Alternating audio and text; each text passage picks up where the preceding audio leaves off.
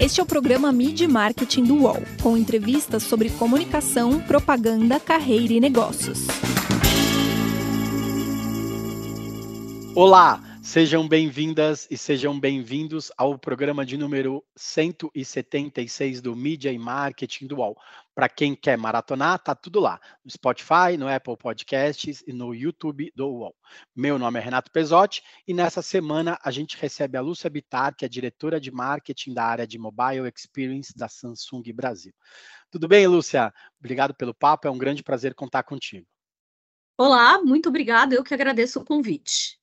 Bom, para começar, é, me explica como que funcionam as divisões da Samsung hoje, de qual áreas que você cuida?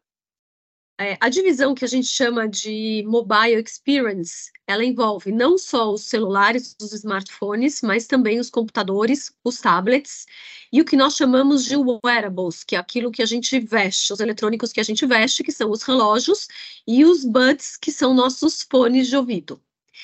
É, então, tem, temos essa divisão e temos a nossa outra divisão principal, que nós chamamos de Consumer Electronics, que são justamente os utensílios domésticos. A nossa brincadeira inter, interna é que tudo que é IMAX é aquilo que tem bateria, e tudo que é outra divisão de Consumer Electronics é aquilo que vai na tomada. É a forma mais fácil de explicar aqui a nossa, a nossa divisão.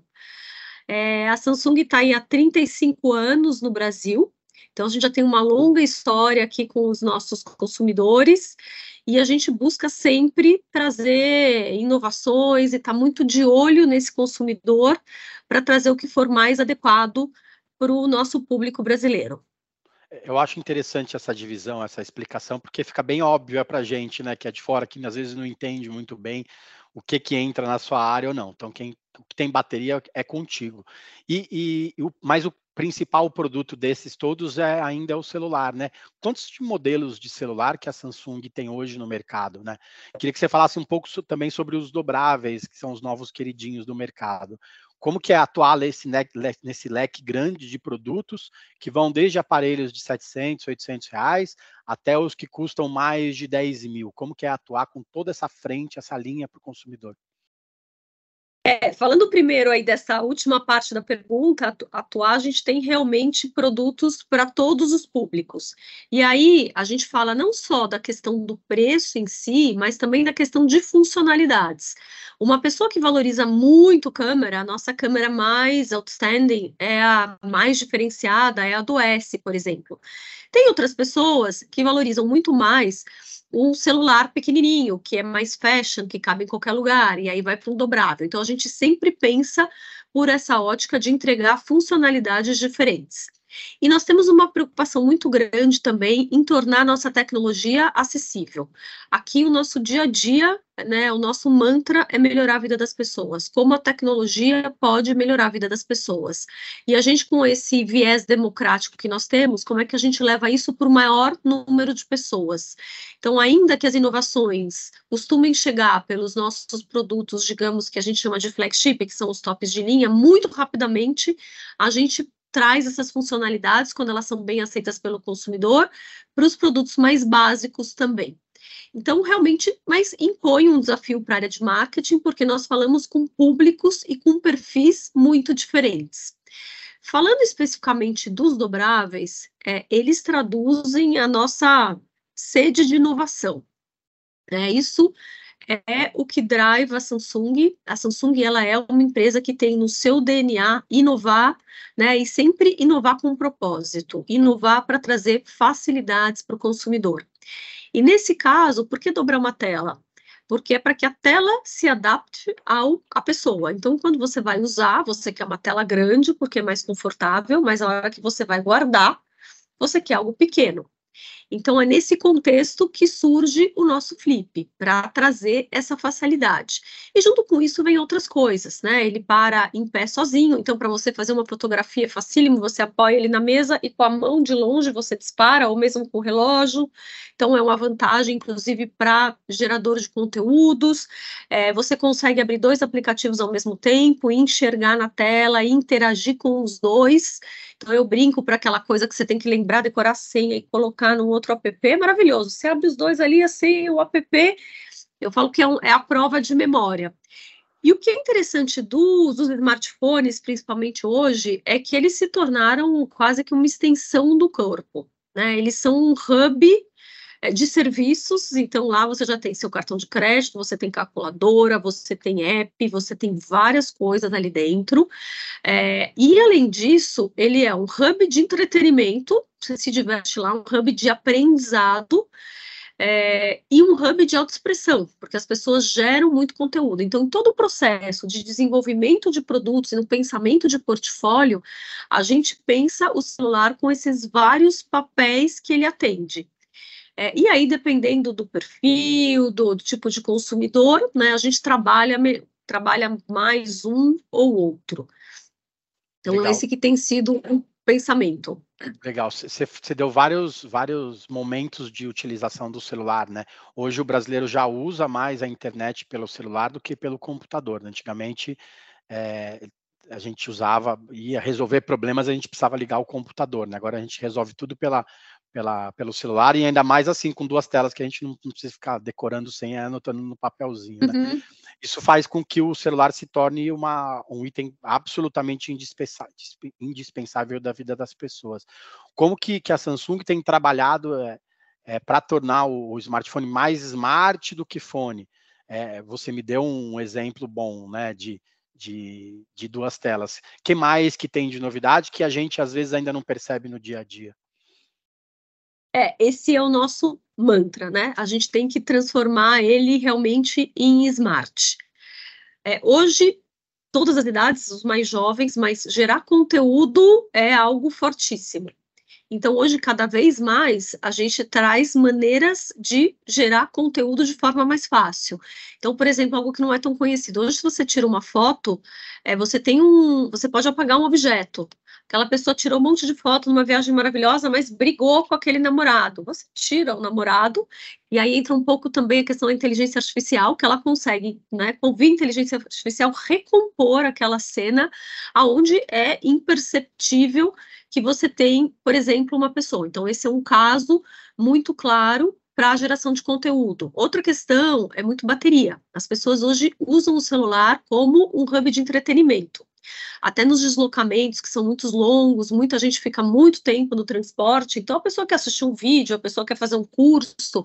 Então, isso é algo também hoje que a gente trabalha muito forte, as nossas baterias, às vezes, mesmo você usando muito é, o seu produto, ela aguenta mais tempo, então, a gente trabalha em todas essas frentes, a gente está o tempo inteiro monitorando o consumidor e conversando com, com consumidores para ver o que, que eles têm interesse e como trazer isso. E eu acho que tem um ponto importante a ser falado, que é a questão de segurança.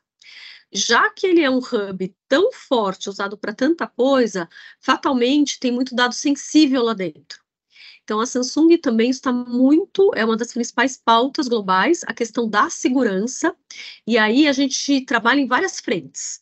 Né? A primeira frente é atualizações frequentes de segurança. Então, hoje nós somos as empresas, a empresa que faz mais atualizações de segurança, né? Por cinco anos a gente mantém esse produto atualizado. Também é muito fácil você saber que dado está sendo acessado por que aplicativo e tudo. E recentemente, dado a situação até que a gente tem, às vezes, de muitos furtos de celular, nós desenvolvemos um serviço que, em menos de um minuto, você consegue bloquear absolutamente tudo que está dentro do seu celular. Por mais que a pessoa mude sua conta, mude sua senha, roube ou leve o celular desbloqueado, você bloqueia absolutamente tudo que está lá em segundos. Então, é, nesse sentido, a segurança também faz parte do smart. Hoje em dia, a gente acredita muito que a gente precisa dar segurança para essas pessoas. E eu acho que vale também falar que cada vez mais também é o celular integrado com outros devices. Hoje, é, o nosso relógio é um outro. É, é impressionante os atributos que ele tem para a saúde. Então, desde monitoramento do coração, Hoje, se você tem alguma algo estranho no seu coração no batimento, o relógio te avisa. É, além das questões de sono, a gente está numa sociedade muito intensa, isso é algo que a gente discute muito, porque a gente sabe que o celular, num certo sentido, ele compete com o sono, e o sono é muito importante para a saúde, cada vez isso tem ficado mais claro. Então, hoje, por exemplo, você já monitora também a qualidade do seu sono e você tem inputs como dormir melhor. Então, é muito essa questão da tecnologia a serviço das pessoas e realmente oferecer devices que sejam smarts, como você falou, que ajudem a vida das pessoas. Legal, você me deu vários exemplos de, de que de que a gente quer trocar, o que faz a gente querer trocar o celular com uma frequência maior, né? Por outro lado, você deu, você falou da bateria, que agora tem feito que o ciclo, o ciclo de troca se estenda um pouco, né? Antigamente a gente precisava trocar de celular às vezes porque a bateria não dava conta. Agora com a bateria melhor, talvez a gente fique mais tempo com o celular. Aí o celular tem mais memória, a gente consegue empurrar um pouquinho a compra nova. Por outro lado, você falou de exemplos que faz com que a gente queira um celular novo que tenha todas essas essas é, funcionalidades novas. Como criar essa vontade, essa necessidade das pessoas comprarem aparelhos novos e como facilitar isso é, para as pessoas? Porque às vezes a gente quer tem um aparelho de dois, três anos e não quer trocar. Como que faz isso? Olha, a gente tem uma preocupação muito grande de sustentabilidade. Essa é uma das principais pautas globais da Samsung. Então, nós estamos realmente fazendo produtos para durarem. E aí, seja com materiais mais resistentes para garantir a integridade física do produto e as atualizações, como eu falava. A gente é a empresa que tem mais atualizações de sistema operacional e sistema de segurança. Isso viabiliza que as pessoas usem o produto por mais tempo.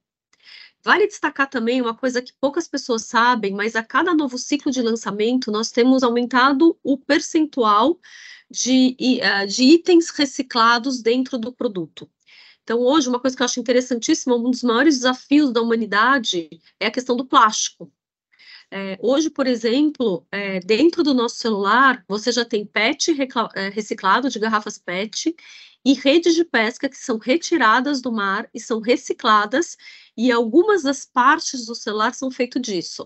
A gente tem esse compromisso de a cada, como eu falei, a cada novo ciclo trazer mais itens reciclados. Agora, então, isso a gente tenta minimizar o nosso impacto. E, além disso, a gente sabe que em alguns momentos a pessoa vai querer ter um produto novo.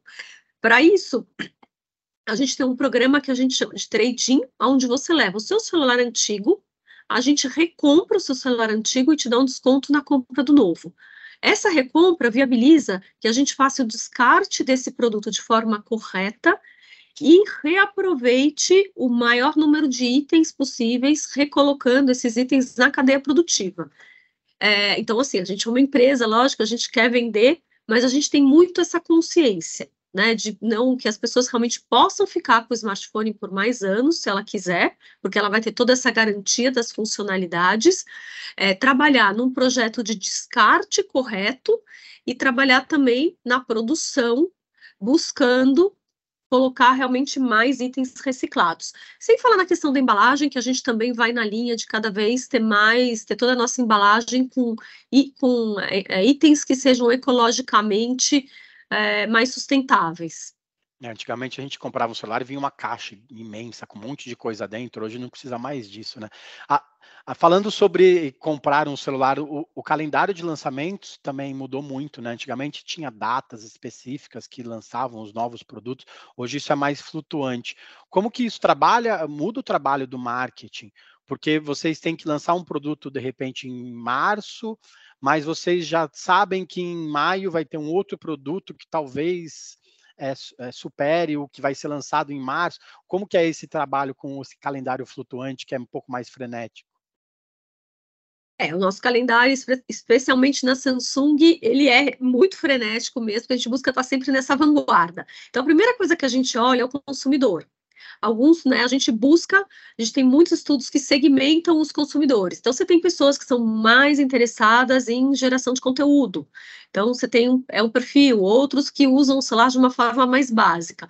Então, quando a gente tem os lançamentos, a gente procura mapear para qual perfil de consumidor esse produto é, é, e direcionar nossa campanha, nossa mensagem, os nossos conteúdos de acordo com esses perfis. Dessa forma, a gente tenta um pouco evitar esses overlappings, que é o que você está mencionando, que às vezes você tem um lançamento em cima do outro. É, e isso é uma coisa super interessante do marketing, eu acho que né, se fala tanto do marketing digital, da evolução do marketing, mas tem algo que não muda, é, que é a essência do marketing, acho que desde, sei lá, desde que o marketing é marketing, que é realmente entender o consumidor. A gente precisa estar tá muito próximo desse consumidor É, e é isso que a gente busca fazer. A gente tem várias maneiras de fazer isso, é, e uma maneira que eu gostaria de, de destacar aqui, a gente tem usado muitos influenciadores, não só como uma via de mostrar o nosso produto de, da porta para fora, mas como uma via também de trazer insights da porta para dentro. É, especialmente os, os, influenciadores pequenos que têm uma fortíssima conexão com a sua comunidade, com a sua rede, muitas vezes eles também nos ajudam nessa composição e no desenvolvimento dessa mensagem. Mas, sem dúvida, é sempre um desafio é, como você organizar os lançamentos e como você é, que a soma potencialize o resultado de todos e que um não, né, não haja uma grande canibalização entre eles. Antigamente você trabalhava com influenciadores grandes, com os, os, macro que a gente fala, e isso tem mudado muito, né? Cada vez mais as marcas têm trabalhado com os micro influenciadores. Além disso, também tem o conteúdo espontâneo gerado pelo consumidor, né? Que é super destaque entre as marcas. Não tem nada melhor para uma marca do que uma, um consumidor fazer sucesso ou viralizar falando bem da, da própria marca, ainda mais hoje, né, que o pessoal gosta de ir para a rede social só para reclamar. Né? Como que vocês têm trabalhado isso desde o macro até o consumidor, até o conteúdo gerado pelo consumidor também? É, sem dúvida, o melhor marketing que existe é os outros falarem bem de nós, e não nós de nós mesmos. É, historicamente, a Samsung tinha um viés de trabalhar muito mais com grandes influenciadores, que sem dúvida tem um papel grande até em função de awareness, para trazer visibilidade dos produtos. Né? Nós temos aí anos de parceria com a Anitta, que está sempre muito presente nas nossas campanhas e muito presente na nossa estratégia. Ela tem um papel importante aqui dentro. Nos últimos dois anos, nós começamos a ampliar o nosso uso de micros e pequenos influenciadores né, numa, nessas novas gerações, que são gerações tão diversas, comunidades tão diversas, nós temos aí um, um grupo maior de influenciadores nos ajuda a falar melhor com cada uma dessas comunidades. E a gente busca é, construir esse, esse ecossistema que sempre tem né, novas pessoas, de forma que ele represente um pouco a sociedade que a gente está inserido, digamos, as várias tribos, os vários perfis, as várias formas de pensamento. Como eu já disse, eles têm um papel é, bastante grande. Até um exemplo prático, né, no nosso lançamento anterior de S23, nós falamos muito sobre Zoom, é, o zoom da nossa câmera, que não era o, o principal direcionamento global, e isso foi por causa dos influenciadores. Quando a gente dá os, os produtos para os nossos influenciadores testarem, e depois a gente pega a percepção deles, e eles começaram a falar: gente, isso é incrível, como é que vocês não vão falar mais disso? E a gente mudou a campanha em função do input deles. A outra questão de trabalhar com os pequenos influenciadores, a gente, como empresa grande, multinacional, muitas vezes a gente tem sempre muitas políticas e a gente tem que encontrar um ponto ótimo entre o influenciador falar o que a gente quer que ele fale, mas também deixar ele construir a narrativa dele da forma que ele quiser, porque ele tem muita força nessa construção, né? Se ele, ele sabe como conversar com, com o público dele. Se você começa forçar muito, engessar muito, a gente já percebeu que perde, é, perde a força, perde a, a veracidade. Então é esse, esse equilíbrio que a gente sempre está buscando. É, e volta ao que a gente estava falando no começo, né? E também ensinar o consumidor a usar esses features, essas features novas, né? Como você falou, de tirar uma pessoa da foto, ou aproximar, ou recortar ela só com um toque, na verdade, né? O micro influenciador às vezes ensina muito mais e muito melhor do que o macro influenciador, né? Não, sem dúvida. Acho que esse ponto que você trouxe é muito importante, né? Além de fazer, a, disponibilizar os features, a gente tem que explicar eu mesma sou uma pessoa que não sou oriunda da área de tecnologia, e não sou uma pessoa daquela super que entende tudo de tecnologia. E quando eu cheguei aqui, até eu queria entender tudo de tecnologia, comecei a estudar loucamente. Depois eu me dei conta que eu era mais interessante para a companhia se eu trouxesse a voz do consumidor médio, que não, não entende tudo a fundo.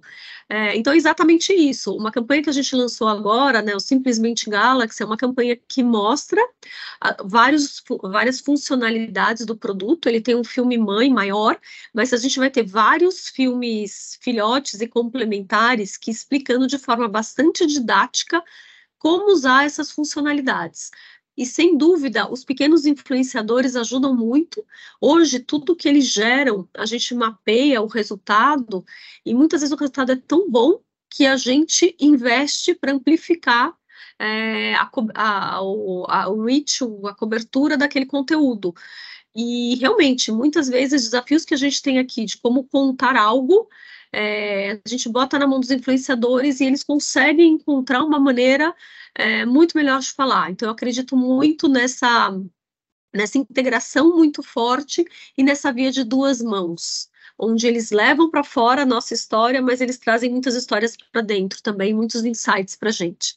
Legal. Para terminar o primeiro bloco, eu queria que você me contasse um pouco dessa história da gente ver o que tem dentro da geladeira de outro lugar da cidade. Tem um pouco a ver com a sua área, mas também não tem a ver com a sua área porque fala de geladeiras. Como que é, é isso para o consumidor? Né, explica para a gente como que você pega o seu celular e fala, putz, será que eu tenho alguma coisa na será que tem mussarela na geladeira? Vou ver no celular aqui, a pessoa passa no supermercado e compra. Como que é isso? Uhum.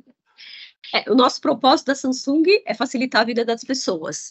É, e a Samsung hoje, ela é a empresa que tem aí um portfólio mais completo em termos de devices diferentes. E o que a gente vem trabalhando é esses devices totalmente in, uh, integrados. Algo que a gente vai ver uma evolução bem grande aí, em médio, talvez até curto prazo, é a internet das coisas é tudo se conectando e tudo falando junto. Então, hoje, os nossos aparelhos, eles já são muito conectados.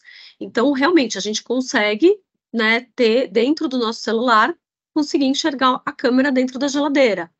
Né? Então, você saiu, não lembra se tem ovo ou não, você consegue olhar lá.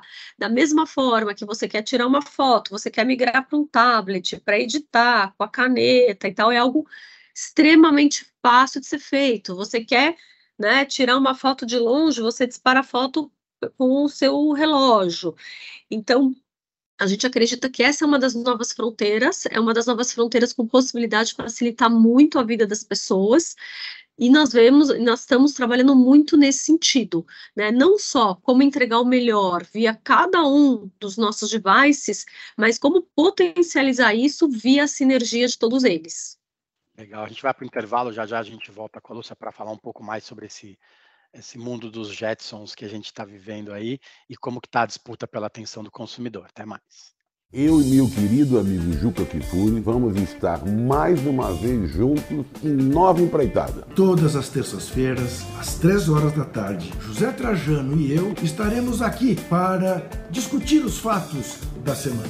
Já estivemos juntos no Cartão Verde, lá na Cultura, lá atrás, no Linha de Passe, também há algum tempo atrás, mas agora vamos estar no Cartão Vermelho e aqui no UOL. E com uma novidade, não vamos falar só de esporte temos liberdade completa para falar de música, de literatura, de política, do dia a dia, dos acontecimentos. E para darmos cartão vermelho, direto, sem amarelo, para todos os deslizes. Para quem sair fora da linha, segundo o nosso ponto de vista.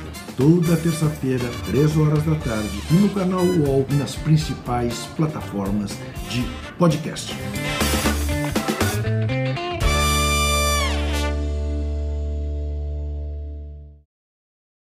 Voltamos. Essa semana a gente recebe a Lúcia Bitar, que é a diretora de marketing da área de Mobile Experience da Samsung Brasil.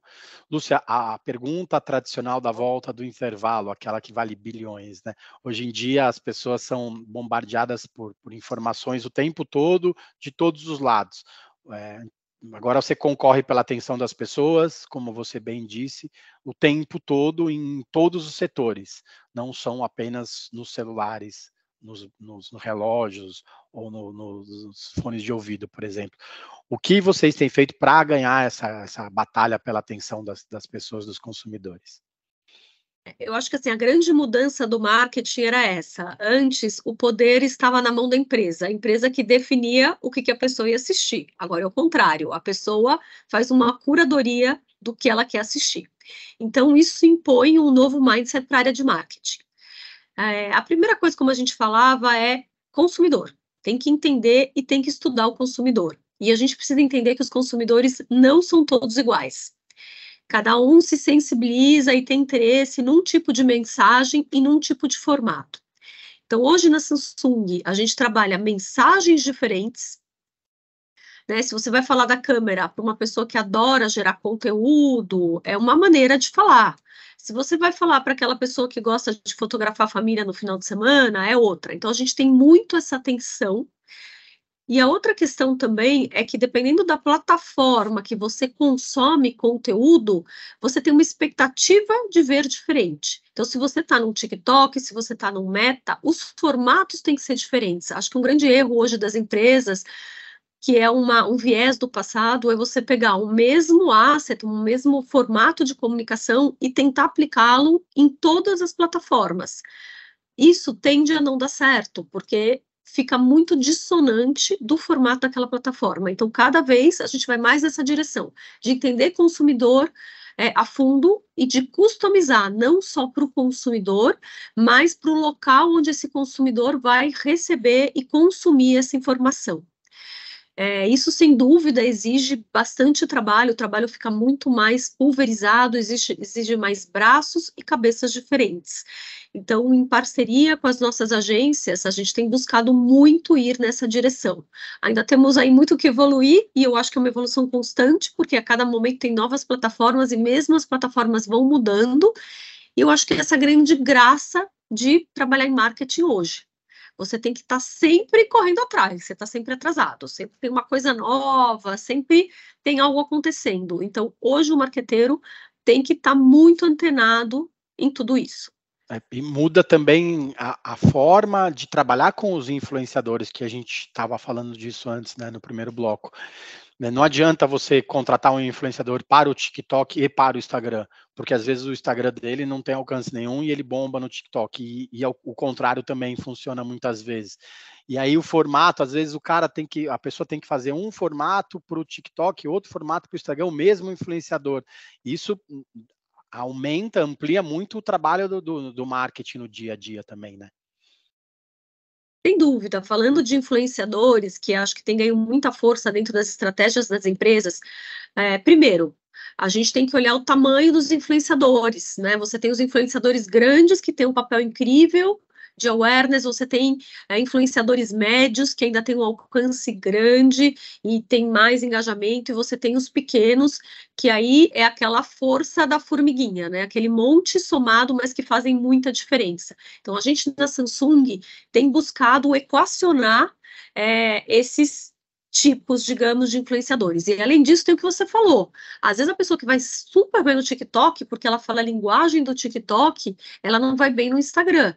E muitas vezes a gente, como marqueteiro, e até com né, a necessidade que a gente tem de otimização, a gente fala: não, você vai ter que fazer para o TikTok e para o Insta e às vezes acaba não dando certo. Então tem um aprendizado muito grande. Eu acho que é uma, digamos que é algo novo que as empresas estão trabalhando de forma uh, mais objetiva e com mais KPIs, com mais análises recentemente e faz muita diferença. Hoje aqui a gente tem todos esses formatos de influenciadores e a gente tem KPIs muito claros do que, que a gente espera deles é, a gente mede os resultados e a gente aprende muito com isso.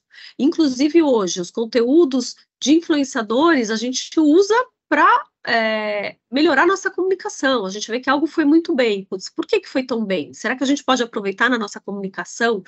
É, então, tem um trabalho grande aí de você analisar desse detalhe e que bate com esse a gente tem que falar com o consumidor certo, na hora certa, com o que ele quer ver. Então, você tem que estar o tempo inteiro construindo isso. É, cada semana é uma aventura nova, né? Falando de novas aventuras das marcas como um todo, né? Elas têm investido bastante para virar direct to consumer, né? Vender diretamente para o consumidor. Qual o principal canal de venda de vocês hoje? É, e eu queria que você falasse como que balanceia isso nos investimentos de marketing, porque eu posso comprar nos varejistas grandes, posso comprar os aparelhos da Samsung nos varejistas pequenos, posso comprar online, mas também posso comprar direto na loja da, da, da Samsung, ou numa loja normal, ou, numa, ou pela internet. Como que fica esse balanceamento dos investimentos para que as pessoas que hum, comprem os seus melhores canais? É, a gente acredita muito que a gente tem que dar todas as opções para o consumidor decidir o que é mais conveniente para ele. Então, muitas vezes a gente faz a comunicação de produto, a gente brinca a comunicação agnóstica. A gente fala do produto e o consumidor vai decidir aonde ele quer ir. Hoje, a gente tem, como a maioria aí das muitas marcas, essa venda direto para o consumidor, é, isso é interessante para a gente, até porque você consegue ter muita informação do consumidor nessa comunicação com eles. É, mas nós temos parcerias fortíssimas com as operadoras e com os retails, que são ainda né, canais hiper, hiper relevantes para nós e vão continuar sendo. A gente acredita muito nessa parceria, porque muitas vezes eles entregam valores diferentes que a gente, com a nossa entrega direta, não consegue cumprir. Mais uma vez, o consumidor é o rei, ele que tem que decidir. E eu acho que vale também a gente comentar da, da, importância da loja física, a gente que é muito vanguardista em termos de, de produtos e traz novidades, é difícil você comprar um dobrável sem nunca ter pego um na mão será? Como é esse negócio? Né? Então, a loja, ela tem um papel muito grande também de promover experiência, a loja física. A gente tem mais de 300 lojas, entre lojas e quiosques pelo Brasil, é, mas que é onde você possibilita a pessoa tocar o produto, é, mexer nesse produto. E após isso, você não tem muito, uma vez que você faz a comunicação, você dá experiência, a gente não tem controle dessa jornada do consumidor. Ele pode optar por comprar na própria loja, ele pode optar por comprar num varejista da confiança dele depois, ele pode comprar na internet. Então, o que a gente busca é trabalhar de forma sinérgica todos os canais é, e buscar muito qual que é a fortaleza de cada canal para agradar todos os tipos de consumidor. Legal. O, João Adib, que é CEO da, da CIMED, na farmacêutica, recentemente na nossa newsletter, na nossa entrevista, ele falou sobre isso, né? Tem muitas marcas que estão fazendo live commerce para vender produto e aí mandam as pessoas mandam indicam o, o próprio site para as pessoas comprarem. Aí o varejista perde. E na verdade o grande a grande fortaleza ele diz que da marca dele é o varejista que indica o produto, né? Então tem esse balanceamento para que as pessoas não deixem de comprar no varejista, porque o varejista, ou pequeno ou grande, ainda é importante para as marcas, né? E vai continuar sendo, isso não vai mudar tão rápido, né? Sim, sim. Não, os varejistas têm uma importância enorme para a gente e a gente realmente acredita nessa parceria. É, porque realmente eles trazem muitas vezes uma conveniência que a gente não pode trazer. Então, é, é essa, essa equação. É, mas, né, sem falar que tanto as lojas físicas como os sites dos varejistas, eles têm um tráfego gigante, então não deixa de ser uma vitrine para a gente também. Para nós, a gente usa também eles como uma vitrine, uma forma de expor o nosso produto. Então, realmente, acho que tem essa. É um, é um equilíbrio, mas eu também não vejo que é, varejistas e né, operadoras nem falar, porque aí tem um outro serviço, é, vão estar menos priorizados na nossa estratégia. Eles são muito importantes para nós. Legal. Você é uma executiva que tem uma carreira é, bem interessante, até diferente de quem trabalha em tecnologia, né? Você trabalhou em empresa de turismo, você trabalhou em empresa de beleza, de cosméticos. Queria que você falasse um pouco como que você foi parar em tecnologia. É, e, e, comentando um pouco sobre esse fato de que você pode ser interessante para a empresa por não entender tanto de tecnologia, que é meio que ao contrário que a gente está acostumado, né? Como que você conta, resume um pouco da sua carreira até você chegar na Samsung? É, eu sempre tive uma carreira muito em empresas de consumer, é, sempre a minha vida foi o supermercado, né? Alimentos, beleza, quase toda a minha vida. E eu acho que essas empresas têm uma coisa muito interessante que elas são extremamente consumer-centric. Elas realmente baseiam os desenvolvimentos é, na necessidade do consumidor. Eu acho que isso marcou a minha vida é, e é uma marca que eu carrego. Eu quis ter uma experiência em serviço acabei indo para uma das maiores empresas de turismo, uma empresa muito legal, foi uma experiência incrível. Acabei estando lá durante a pandemia, que eu acho que talvez tenha sido um dos maiores desafios da minha carreira. É, e aí, quando me chamaram para esse processo de tecnologia, realmente eu falei, eu não tenho perfil, né? Eu não sou uma pessoa de tecnologia, eu não entendo tanto de tecnologia. E na minha última entrevista aqui é, e com a pessoa né, que viria ser meu chefe, eu falei claramente, eu falei, olha, eu nem sei como eu cheguei no estágio da, da entrevista, porque eu não, não, sou uma pessoa super de tecnologia. E aí ele me falou: não, gente super de tecnologia, a gente tem um monte aqui, a gente precisa de gente que realmente olhe mais gente e consumidor. É, e aí acabou dando certo, e como eu te falei, no começo eu sentia até vergonha, entrava em umas reuniões e falava, gente do céu, o que, que, é isso que eles estão falando? Estão falando grego, né? E, e, eu começava a estudar e ler e tal. Mas em algum momento eu me dei conta é, que o que faltava aqui era alguém que falasse, gente, para vocês é óbvio, mas para o consumidor médio não é. É, e era muito gozado, porque às vezes eles olhavam para mim, você não sabe isso? É, achavam que eu era um ET, e eu falava, não, os ETs são vocês. Né? Então, porque aqui, assim, o pessoal respira tanto tecnologia e, e, a indústria de tecnologia é muito fechada, as pessoas circulam muito entre as empresas de tecnologia. É muito diferente de consumo de consumer, que, que é, tem muito mais empresas. Então, assim, todo mundo entende muito de tecnologia. Então, as pessoas acabam até perdendo um pouco essa visão crítica do que, que a população média entende e não entende. É, e é isso que eu tenho visto. Então, acho que é isso, eu entendo que é, o meu que eu mais posso aportar para a companhia é essa visão mesmo é, de consumidor, de como às vezes traduzir uma tecnologia complexa é, em algo que seja mais palatável e onde o consumidor enxergue o benefício final. Né? As pessoas precisam enxergar. Muitas vezes a gente fala, tem não sei quanto de memória, tem isso, aquilo, processador não sei das quantas, ok, mas qual que é o benefício final para o consumidor? É isso que ele quer saber. Trazer é, a, então, a inovação, a tecnologia para o mundo real, na verdade, que às vezes passa. Né? Falando do mundo real, eu queria que você me contasse uma campanha, um case, uma ação de marketing de uma outra marca que te inspirou na carreira, que você olha e fala assim, nossa, isso é muito legal, isso eu queria ter feito parte disso também. Olha, tem uma, uma campanha que eu acho muito legal, porque não tem coisa mais difícil do que você mudar um hábito de consumo. É a história da pizza com Guaraná, pipoca com Guaraná porque assim é muito difícil você mudar esses hábitos e era uma coisa às vezes que você não pensava. Eles trouxeram isso, né, para o rol de consideração quando você está comendo uma pizza e tudo. Então acho que foi uma coisa muito feliz de trabalhar hábitos.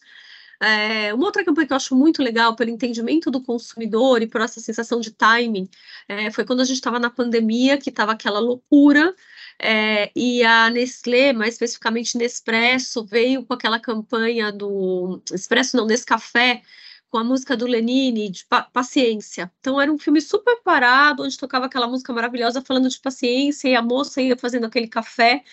É, e eu lembro que a primeira vez que eu estava em casa no meio da pandemia, eu vi aquele filme, sabe quando até me deu então, achei que foi muito interessante quando você consegue realmente se conectar com uma emoção do consumidor. E o produto estava inserido, porque às vezes também tem umas campanhas maravilhosas, é linda, maravilhosa a campanha, mas não tem nada a ver com o produto.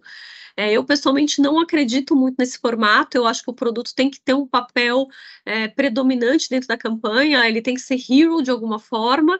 É, e essa campanha eu achei brilhante, porque ela mexia com emoção, mas, assim, o produto era super hero lá dentro. É, ele estava é, só no cantinho. Estava só no cantinho, mas estava ali, né?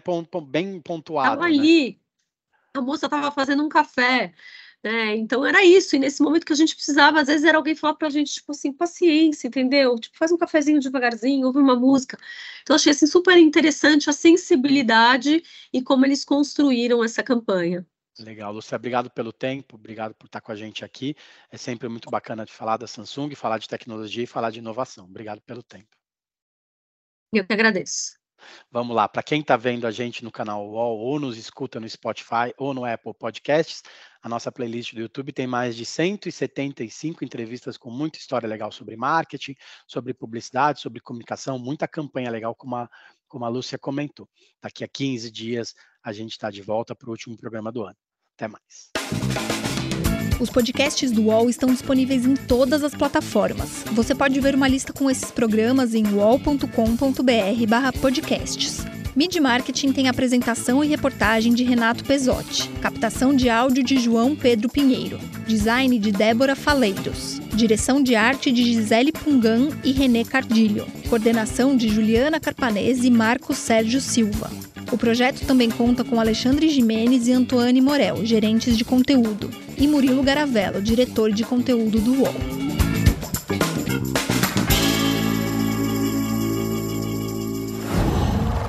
UOL.